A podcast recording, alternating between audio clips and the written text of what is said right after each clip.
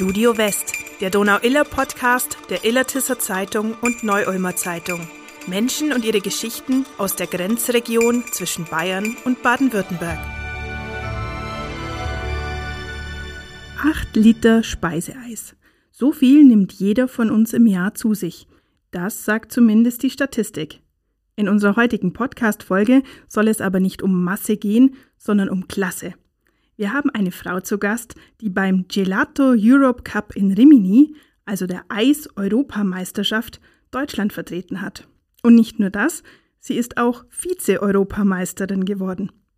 Es wird heute also um viel leckeres Eis gehen, aber nicht nur um das.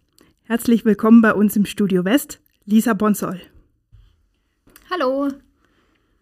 Du bist ja eigentlich keine Eiskönigin, sondern eine Pralinen- und Tortenzauberin, wie wir alle wissen, mit deiner eigenen Firma in Unterrot. Wie kam es jetzt eigentlich, dass du äh, zum Eismachen übergewechselt bist und dann zu einer Europameisterschaft gekommen bist? Ja, ich wurde praktisch wirklich entdeckt über die sozialen Medien und ich habe ja praktisch dort kein Speiseeis hergestellt, sondern habe einfach die Dekorationen gemacht, ein ganz, ganz großes Zuckerschaustück und da hat man mich vorgeschlagen und hat gesagt, Mensch, ich glaube, du kannst das, das deutsche Team sucht noch, möchtest du da nicht dabei sein? Mhm. Wie muss man sich jetzt so einen Wettbewerb vorstellen im Eis? Ist ja eigentlich eine coole Sache, oder? Ja, es war total cool, aber ich kam leider viel zu wenig zum Eisessen. Das war natürlich echt schade. Aber ist ja auch, darum geht es ja nicht, oder? ja, nein, darum geht es nicht, aber das stellt sich jeder darunter vor, dass man ganz ja. viel probieren kann. Es war tatsächlich total spannend, drei Tage lang wirklich von morgens bis abends einfach unter Hochdruck Höchstleistung abliefern. Also war echt spannend. Aber wie kann man sich darauf vorbereiten auf sowas? Also den Wettbewerbsmodus kann man einfach gar nicht trainieren, weil es immer unvorhergesehene Sachen gibt, die passieren. Und das ist einfach, weil es live und das Leben ist. Aber natürlich bei mir in der Backstube habe ich schon fleißig meine Sachen trainiert, dass einfach die Dekorationen sitzen, das Schaustück sitzt und dass man einfach, ja, super flexibel noch ein bisschen interagieren kann. Mhm. Wie, mit welchen Erwartungen bist du da reingegangen? Also ich habe immer gesagt, ach, unter die ersten vier wäre ganz toll, wenn man sich dann einfach für die Weltmeisterschaft qualifiziert. Und zum Hintergedanken hat man natürlich immer, ja, Treppchen ist einfach toll. Aber ich wusste einfach gar nicht, wie der Wettbewerb stattfinden wird. Und es war mein erster und drum, ja, Futterplatz habe ich mir eigentlich insgeheim gewünscht. Ähm, wie viele Leute sind da bei diesem Wettbewerb? Ist es richtig so eine Wettkampfatmosphäre? Ja, das ist tatsächlich eine Arena. Also das war eine runde Arena, wo äh, ja acht Teams weiter noch vertreten waren und man hat auch so eine Publikumsrange gehabt und über einem sind die ganzen Scheinwerfer und Kameras und es wird immer wieder übertragen auf die Leinwände, die einfach in der Arena sind. Also es ist wirklich Wettkampf, Wettkampfsatmosphäre. Und die jubeln dann auch. Oder? Ja, die schreien auch mal, ja. Oder auch, ähm, wenn du einfach abgeben musst, läuft so ein Counter einfach runter und dann kommt so eine totale Musik, die dich so hippelig macht, weil du immer weißt, wenn die läuft, oh, jetzt muss Deutschland abgeben und die Spannung steigt und äh, gefühlt muss noch so viel machen, aber letztendlich hat es einfach gereicht. Ja, genau, du hast sagst gerade, am Ende hat es gereicht. Ähm, ihr habt den, den vierten Platz so euch vorgestellt, wäre schön, und dann ähm, kommt der Moment der Siegerehrung und dann heißt es auf einmal, Platz zwei. Äh, beschreib mal, was fühlt man in dem Moment? Also es war tatsächlich total unbeschreiblich und durch das, dass ich kein Italienisch kann, erschwert sich natürlich auch die Siegerehrung. Das wird nicht übersetzt und die reden und reden und irgendwann fiel einfach Germania und ich bin aus allen Wolken gefallen. Also bis, bis das dann ankam, das hat gefühlt ewig gedauert. Also ich konnte erst gar nichts damit anfangen und dann alle jubeln und das Team jubelt und dann, ach, das sind ja wir. Also da haben wir schon die Hoffnung fast aufgegeben gehabt, wenn wir gesagt haben, gut, Italien klar, weit vorne, Spanien weit vorne und ja, also wir haben Spanien vor uns gesehen. Ja, und dann waren wir der zweite Platz. Also es war echt unbeschreiblich. Ist immer noch so Gänsehautmoment, wenn man drüber redet. Voll schön. Und ihr habt euch ja damit dann auch qualifiziert für die Weltmeisterschaft. Genau. Bist du da auch wieder dabei? Genau, ja, da werde ich auch wieder das deutsche Team vertreten, eben als Pastry-Chef wieder und mache auch wieder die Schaustücke und Dekorationen und alles. Auch wieder in Rimini nächstes Jahr im Januar. Was ist da der Unterschied von der Vorbereitung her jetzt für die, für die WM? Ist da, macht man da jetzt noch mehr? Muss man das jetzt noch größer machen, noch bunter, ja. noch schokoladiger. Ja, also man muss tatsächlich nochmal ganz anders an die Sache einfach rangehen, weil es dementsprechend viel mehr Sachen zu machen gibt. Es sind auch einfach mehr Aufgaben. Das Team wird erweitert auch um einen Koch und um einen Eisbildhauer. Also das Buffet am Ende wird viel, viel größer und es wird viel mehr zum Tun geben. Und da werden die Tage noch kürzer und spannender, einfach weil man so viel Pensum hat und das erfordert einfach eine minutiöse Vorbereitung. Also da kann man nicht einfach sagen, ja, das probieren wir jetzt mal. Was ist denn eigentlich ein Eisbildhauer? Der macht aus einem Eisblock mhm. ähm, einfach eine Skulptur, die dann einfach wieder zu dem ausgewählten Thema passen muss. Okay, und den kannst du der wird dir einfach äh, zur Verfügung gestellt, oder? Ja, man muss natürlich sich die Teams immer selber zusammen ja, stellen und muss natürlich immer ein paar Leute kennen, weil die rennen jetzt natürlich nicht so auf der Straße rum. Ja. Und man möchte ja ein gutes Team einfach zusammenstellen, aber das äh, übernimmt der Teamchef, dass er einfach da eine gute Auswahl trifft. Mhm. Wie sieht da so ein Trainingsplan jetzt aus für euch? Also es übt tatsächlich jeder erstmal für sich ähm, zu Hause, weil der Eismacher zum Beispiel kommt aus Hameln und ich eben aus Unterrot, da ist einfach die Distanz zu groß. Aber es heißt halt wirklich jeden Tag Training, ähm, Skulpturen machen, dass einfach alles dann sitzt, obwohl es jetzt nur langsam losgeht. So im Herbst sind dann einfach die Tage wirklich durchgetaktet, dass man teilweise wirklich so einen 18-Stunden-Tag einfach hat, wo man sagt, ich möchte jetzt einfach mal von vorne bis hinten alles durcharbeiten und ja, das mitten im Weihnachtsgeschäft ein bisschen schwierig, aber irgendwie geht es dann schon. Das heißt, es wird Nachtarbeit wahrscheinlich werden, viel, ja, oder? Genau, genau. Also es war letztes Jahr schon so, da war es ja recht spontan, da wusste ich im Oktober, ich bin dabei. Und das war halt auch schon im Weihnachtsgeschäft und da ja, hast du einfach 20-Stunden-Tage und ja, wenig Schlaf, aber den kann man ja nachholen. Wann ist der Wettkampf genau dann? Der ist vom 20. bis 24. Januar in Rimini dann. Ja, im Winter, das passt ja gut. Ja, das passt ganz gut. Da ist dann Weihnachten Gott sei Dank vorbei ja. und danach kann ich mich dann ein bisschen bisschen erholen, bis dann wieder ja, Ostern losgeht. Du hast ja eigentlich ja ein anderes Geschäft. Du hast dich ähm, mit La Pralina selbstständig gemacht. Genau. Das ist jetzt zehn Jahre her. Da mhm. warst du 22 Jahre alt. Hm, da braucht man eigentlich schon eine ganze Menge Mut, um sowas zu machen. Ja, natürlich. Aber da war so das Motto, lebe deinen Traum. Und ich wusste damals, wo ich die Lehre gemacht habe, ach, irgendwann ein eigenes Geschäft, wo du wirklich solche Sachen machen kannst, die in keiner Tageskonditorei so klassisch gemacht werden. Und darum habe ich mich spezialisiert auf eine Auftragskonditorei und kann da wirklich halt 3D-Torten machen oder spezielle Pralinensorten kreieren. Genau. Was man eigentlich in Unterrot nicht unbedingt erwartet. Nein, natürlich nicht, aber das macht es vielleicht gerade aus. Also klar, man muss schon gucken, dass man an die Leute rankommt, gerade auch über Social Media und so, was natürlich wichtig ist. Aber ja, bis jetzt hat es ganz gut funktioniert, weil ja, bin tatsächlich jetzt im elften Jahr. Erzähl doch mal, wie, wie machst du das auf Social Media? Wie ähm, machst du Werbung für dich? Also ganz klar, meine Aufträge oder Torten, die ich habe, werden natürlich regelmäßig gepostet, dass die Leute einfach sehen, was man macht. Und ganz toll sind natürlich dann, wenn die Brautpaare oder Kunden drunter ihre Rezensionen schreiben oder man sie veröffentlichen darf oder so. Genau, und das kommt eigentlich ganz gut an bei den Leuten. Mhm. Was ist eigentlich deine Lieblingstorte? Was machst du am liebsten? Am liebsten mache ich Hochzeitstorten und dann dicht gefolgt Kindergeburtstagstorten, weil ich habe zwei Söhne und die wünschen sich auch jedes Jahr natürlich nicht nur einen Marmorkuchen, sondern immer was Besonderes und da kann man sich halt richtig austoben. Und was ist was Besonderes? Weil muss das besonders ausschauen oder besondere Farbe haben? Ja, also tatsächlich die Optik zählt bei den Kindern natürlich total viel. Die haben immer ihre Fansachen, wo sie gerade aktuell gern hören, bei kleinen Kindern, keine Ahnung, Paw Patrol oder Feuerwehrmann mhm. oder so Sachen. Und umso älter sie werden, wird es dann natürlich ein bisschen abstrakter. Da kommt dann Gaming oder so dazu. Dann kann man Controller zum Beispiel machen als mhm. Torte. Und das sind einfach dann ja ganz besondere Sachen. Aber mir ist natürlich der Geschmack genauso wichtig. Es soll schon schmecken den Kindern vermutlich auch. Ja, aber die schauen es meistens erstmal an und wenn Aha. das schon mal passt, dann ja, ist der Geschmack bei Kindern oft zweitrangig. Die essen eh viel süßer als wir, von dem her passt es schon.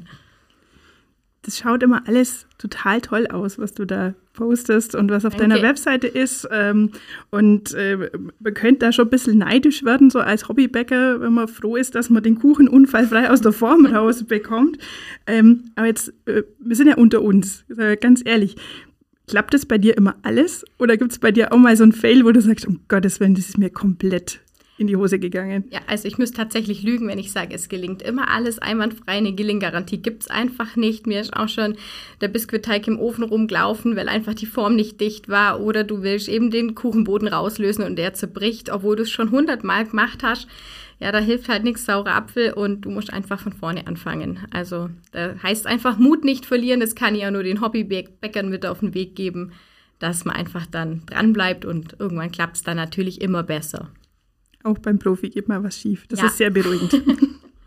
es ist ja faszinierend. Backen ist ja äh, schwer in. Es gibt auf YouTube Sallys Welt und im Fernsehen das große Backen. Und auf Netflix, was ich eine total irre Sendung finde, ist das Kuchen.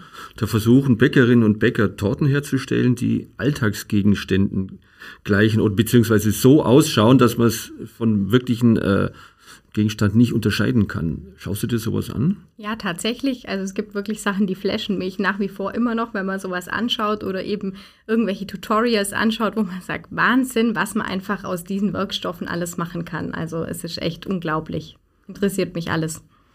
Ist es auch so ein bisschen Inspiration für dich? Wenn, ja, du, sagst, wenn du sagst, ihr macht so einen Controller aus, als Kuchen? Natürlich, klar, man sieht viele Sachen, wo man sagt, also es ist tatsächlich möglich, das so umzusetzen. Aber ich selber gucke mir jetzt keine YouTube-Videos an, wenn ich was machen möchte, sondern auch zum Beispiel diesen echten Gegenstand. Wenn ich jetzt eine 3D-Kamera kreieren möchte, dann drucke ich mir ganz viele Bilder aus, dass ich jede Seitenansicht, Draufsicht und Rückseite habe und dann wird das einfach umgesetzt. Also Freihand, gibt keine Form dafür.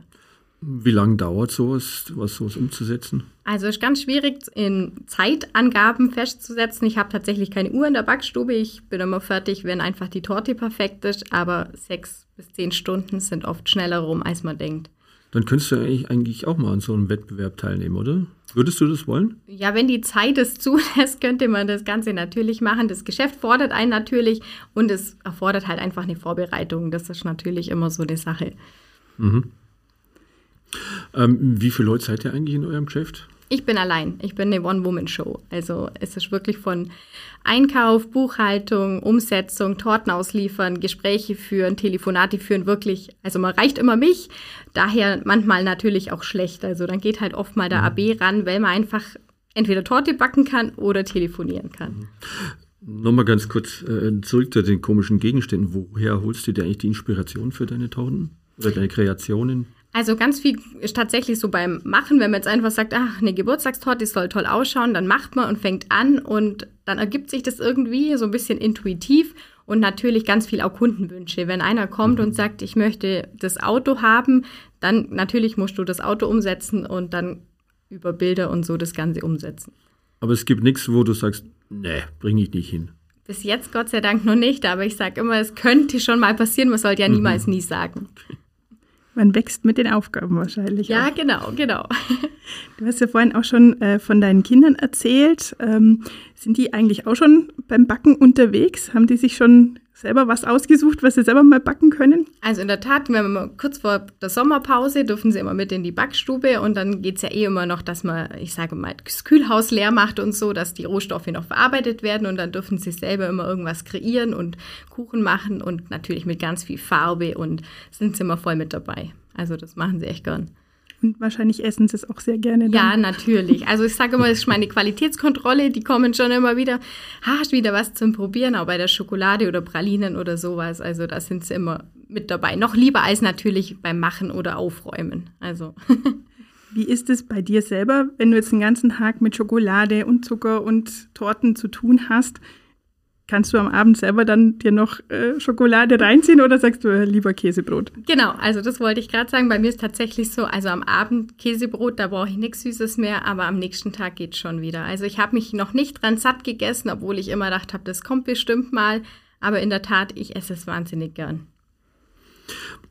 Während der Corona-Pandemie haben ja sehr viele Selbstständige in der Gastronomie und im Lebensmittelbereich sehr leiden müssen. Ich denke daran an die großen Familienfeste, die ja dann alle nicht stattgefunden haben oder Geburtstage, die da ausgefallen sind. Ähm, viele haben durch die Krise aufgegeben. Wie war das bei dir? Wie bist du da durchgekommen? Also es war in der Tat schwierig, ähm, weiterhin einfach dran zu bleiben, weil wie du sagst, es waren einfach viel äh, Familienfeiern gar nicht erlaubt. Und da hat mir natürlich mein zweites Standbein geholfen, dass ich Pralinen einfach auch mache und durfte die dann zum Beispiel in einem Rewe-Markt verkaufen. Und so konnte man dann einfach nur ein bisschen doch Umsatz generieren, aber man knappert immer noch dran, klar. Also zwei Jahre mit wenig Umsatz, die holt man jetzt nicht mit einem Jahr wieder rein. Also du leidest im Prinzip immer noch unter den Folgen. Genau, aber mhm. es ist einfach so, aufgeben, ja, ist einfach keine Option. Es war ja dein Lebenstraum, oder? Das ja, genau, machen. ja. Ein Lebenstraum gibt man nicht auf. Genau, eben darum habe ich gesagt, nee, aufgeben keine Option. Irgendwie mhm. kommen wir schon durch. Ja, mehr schlecht als recht natürlich in den zwei Jahren. Also es wäre gelogen, wenn man sagt, das war jetzt einfach so ein Klacks. Aber es gibt halt immer irgendwie einen Weg. Und den ja, habe ich versucht zu gehen. Mhm. Wie hat das eigentlich damals funktioniert, dass du gesagt hast, mit 22, ich mache das jetzt, ich mache mich jetzt selbstständig, ich mache jetzt Kuchen und Pralinen. Was sagt da deine Family? Also bei mir war es in der Tat so, da war mein Sohn drei Monate alt, wo ich das gemacht habe und ich hatte die Möglichkeit, mir einfach im Haus einen Raum einzurichten, wo ich das machen konnte. Ich habe mit 20 meinen Meister gemacht und danach ja, einfach Familie stand dann im Vordergrund und dann habe ich gesagt, okay, ich glaube, so nebenzu das so ein bisschen anzufangen, dass wenn die Kinder größer sind, dass das Ganze einfach schon ein bisschen Hand und Fuß hat und läuft. Und ja, der Erfolg hat mir jetzt Gott sei Dank recht gegeben, dass es der richtige Weg war und nicht erst jetzt mit der Gründung zum Starten, weil ich weiß nicht, ob ich jetzt nach der ganzen Zeit diesen Mut einfach auch hätte, dass ich sage, okay, das packe ich jetzt einfach. Und so habe ich einfach damals gesagt, okay, ich versuche es, es ist mein Traum. Ich will nicht sagen, ach, hätte ich das doch gemacht und bin froh, dass ich den Weg gegangen bin. Es ist interessant, dass du sagst, weil wir hatten neulich äh, den Florian Zimmer da, mhm. der eigentlich genau das Gleiche gesagt hat. Ähm, wieso soll ich äh, das nicht versuchen und dann irgendwann sagen, ich habe einen Traum mal gehabt und äh, ich hätte machen können, aber ich habe es nicht gemacht. Also da habt ihr ganz viel Parallelen. Ja, genau. Da ist so Walt Disney, if you dream it, you can do it. Das war einfach so ein, wo man sagt, ja, stimmt eigentlich. Klar, es könnte, hätte auch in die Hose gehen können, natürlich. Und ja, vor dem ist mir nie gefeit, dass es vielleicht auch irgendwann mal zu Ende ist, der Traum. Aber solange das funktioniert, mache ich das wahnsinnig gern. Die Bedingungen sind ja gerade auch nicht so ganz optimal. Die Lebensmittelpreise sind massiv gestiegen. Leute sind vorsichtiger geworden. Die geben auch nicht mehr ganz so viel Geld aus. Merkst du da was? Ja, also in der Tat, das kam dann nach die, der Krise jetzt Rohstoff- und Energiepreise mhm. natürlich. Man merkte schon, dass die Kunden bedachter einfach ihre äh, Torten bestellen oder auch ein bisschen verhaltener Pralinen kaufen. Aber es gibt ganz viele, wo natürlich sagen, diesen kleinen Luxus und so eine Tüte Pralinen, die leiste ich mir nach wie vor, auch wenn es jetzt vielleicht für den Urlaub nicht mehr reicht, aber den Luxus nehme ich mir doch gerne noch mit. Mhm. Es ist, ähm, ja, viele Leute achten ja dann sehr auf ihre Figur und so weiter. Gibt es da nicht einen, einen Trendsatz sozusagen zu etwas äh, kalorienärmeren Pralinen?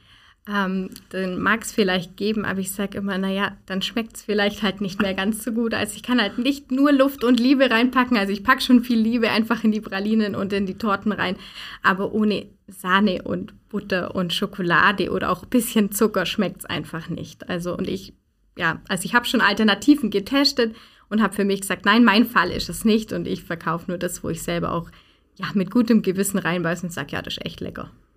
Also lecker ist Kalorienbombe, muss sein. Ja, es muss nicht immer unbedingt Kalorienbombe sein. Man kann natürlich auch bei den Torten viel mit Joghurt und Früchten und so machen oder auch bei den Pralinen. Aber ein bisschen Kalorien müssen halt drin sein. Die minus 5 Kalorien Praline, die gibt es halt einfach nur nicht. Wie gibt es da ähm, äh, jetzt abgesehen von kalorienarm irgendwelche Wünsche, die irgendwie mal besonders crazy waren, was, was die Leute so an Geschmacksrichtungen haben wollten? Also die Geschmacksrichtungen gehen sogar eigentlich, weil mittlerweile ist ja Ingwer und Chili und Senf und Pfeffer, das ist ja schon gar nichts Besonderes mehr, weil das einfach schon viel verrückter alles geworden ist. Der Trend steigt natürlich ganz klar bei den Torten zu vegan. Also das ist natürlich was, was man schon merkt, dass die Leute einfach keine tierischen Produkte mehr essen müssen äh, möchten, das gibt man natürlich dann auch so an die Kunden weiter und setzt es um, aber ich bin trotzdem nur ein Verfechter von ja, Butter und Eier und so, also ganz klassisch. Klassische eigentlich. Torte. Ja, genau. Sag doch mal ein paar verrückte Geschmacksrichtungen. Was kann man eigentlich in der Praline noch alles machen? Also ganz viel ähm, habe ich schon auch tatsächlich probiert mit Essig zum Beispiel. Dass mit das, Essig? Ja, so ein bisschen eine Säure Aha. dann einfach so dementsprechend mit drin ist. Also mit Balsamico-Essig, man nimmt jetzt da keinen mhm. so ein Hengstenberg-Apfelessig oder sowas, sondern dann schon was Gutes. Tatsächlich Senfpraline gab es auch schon, aber überhaupt gar nicht mein Favorit. Ähm, Und dann zum Beispiel Zitrone, Basilikum, einfach, dass man so ein bisschen die Kräutersorten so ein bisschen mit reinbringt. Also das ist dann schon, finde ich, crazy genug, wenn man Kräuter und Schokolade mischt. Es gibt ja in Österreich den Herrn Zotter, der mit seinen Schokoladen ja immer wieder für Aufsehen sorgt. Er hat ja auch schon kleine Tierchen in seine Schokoladen eingebaut. ja, das kann man natürlich gerne machen. Ähm, ja, wenn es den Markt dafür gibt. Für mich wäre es jetzt zum Beispiel nichts. Also ich esse lieber gerne nur so Schokolade ohne kleine Tierchen ohne drin. Insekten, ja, und gleich. ohne extra Proteinbeilage. Aber vielleicht ist das auf dem Fitnessmarkt dann total beliebt. Das weiß ich natürlich nicht. Aber es wird einen Absatzmarkt geben, schätze ich mal. Es muss teilweise ja immer ein bisschen verrückter sein, dass man mhm. ja, Sachen verkauft. Was wäre so deine Lieblingsgeschmacksrichtung? Also ich bin tatsächlich so ein klassischer Bitterschokoladen-Fan mit ein bisschen Himbeer, weil es dann einfach so ein bisschen Säure noch mit dabei hat. Aber dann bin ich eigentlich schon glücklich. Und beim Eis oder Torten ist Pistazie einfach unschlagbar. Ich dachte jetzt, du sagst irgendwas mit Likör weil äh, du hast ja einen Partner, bei dem du an der Quelle sitzt mit äh, feinen Likören und Bränden. Ja, das stimmt. Die trinke ich dann aber lieber oder genieße sie dann lieber einfach pur. Also tatsächlich in den Pralinen gibt es alle möglichen Likör und Brände in der Praline verarbeitet, aber ich genieße sie dann lieber pur. Oder ein Stück Schokolade und zum Beispiel ein gutes Tröpfchen extra. Was wäre da so eine ideale Kombination? Was für ein Tröpfchen zur Schokolade? Also was ich tatsächlich zum Beispiel habe, ist Rum, also so ein Klassiker, der passt natürlich einfach super zusammen. Oder auch in der Himbeerpraline wird dann mit Himbeerlikör verfeinert. Also es ist nie so, dass die nur nach Alkohol schmecken sollen, sondern das Ganze einfach nur ein bisschen abrunden und verfeinern. Oder Orange haben wir da mit dabei. Oder Williams Christ, das passt auch immer, also zur Schokolade. Also da könnte ich, glaube unendlich weiter erzählen. Wir hören dir da auch sehr gerne zu. Ja. Wir kommen schon zum Endspurt unseres Podcasts und bei uns gibt es zum Schluss kein Dessert, sondern bei uns gibt es ein paar schnelle Fragen, mhm. wenn du bereit bist. Ja. Lieber Schoko oder Vanille? Schoko. Wir hatten es ja kurz erwähnt, dass dein Partner Georg wirklich eine Brennerei hat. Ähm, da müssen wir natürlich fragen, lieber Torte oder Likör? Oh, das ist tatsächlich schwierig, aber dann doch lieber Torte. Okay. wenn du nicht Konditorin und Eis-Vize-Weltmeisterin geworden wärst, was wärst du dann geworden? Lehrerin. Ich war tatsächlich ähm, auf dem Gymnasium und bin mit dem Berufswunsch Lehrerin dahin gegangen und habe aber dann in der 9. Klasse ein Praktikum gemacht, habe ich immer gern gebacken und war in der Konditorei und habe dann beschlossen, nach der 10. Klasse aufzuhören und dann einfach mein Fachabi beim Meisterkurs mitzumachen und einfach dann ja, den Meister noch anzustreben. Wie haben da die Eltern reagiert?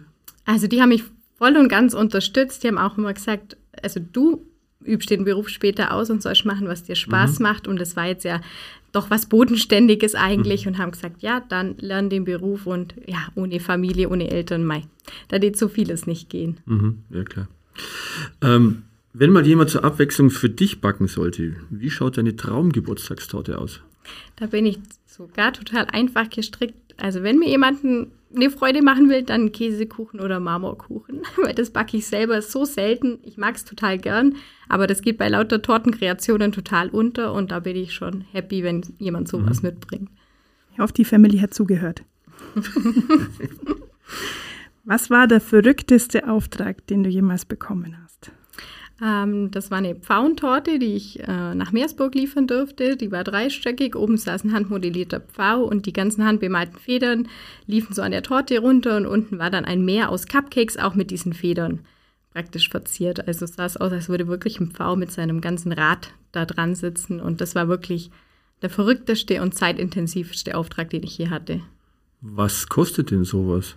Das ist natürlich ein Betriebsgeheimnis und ganz schwer Aha. zum Kalkulieren, ähm, das natürlich immer ja, an die Rohstoffpreise jetzt angepasst werden müsste. Und damals wusste ich noch nicht, wie lange ich wirklich dran sitze. Also da kalkuliert man sich tatsächlich teilweise, dass man denkt, ach, ist gar nicht so schlimm und dann 20 mhm. Stunden später, oh Gott. Aber wenn ich jetzt eine besonders aufwendige Torte bei dir bestellen würde, was müsste ich da zahlen?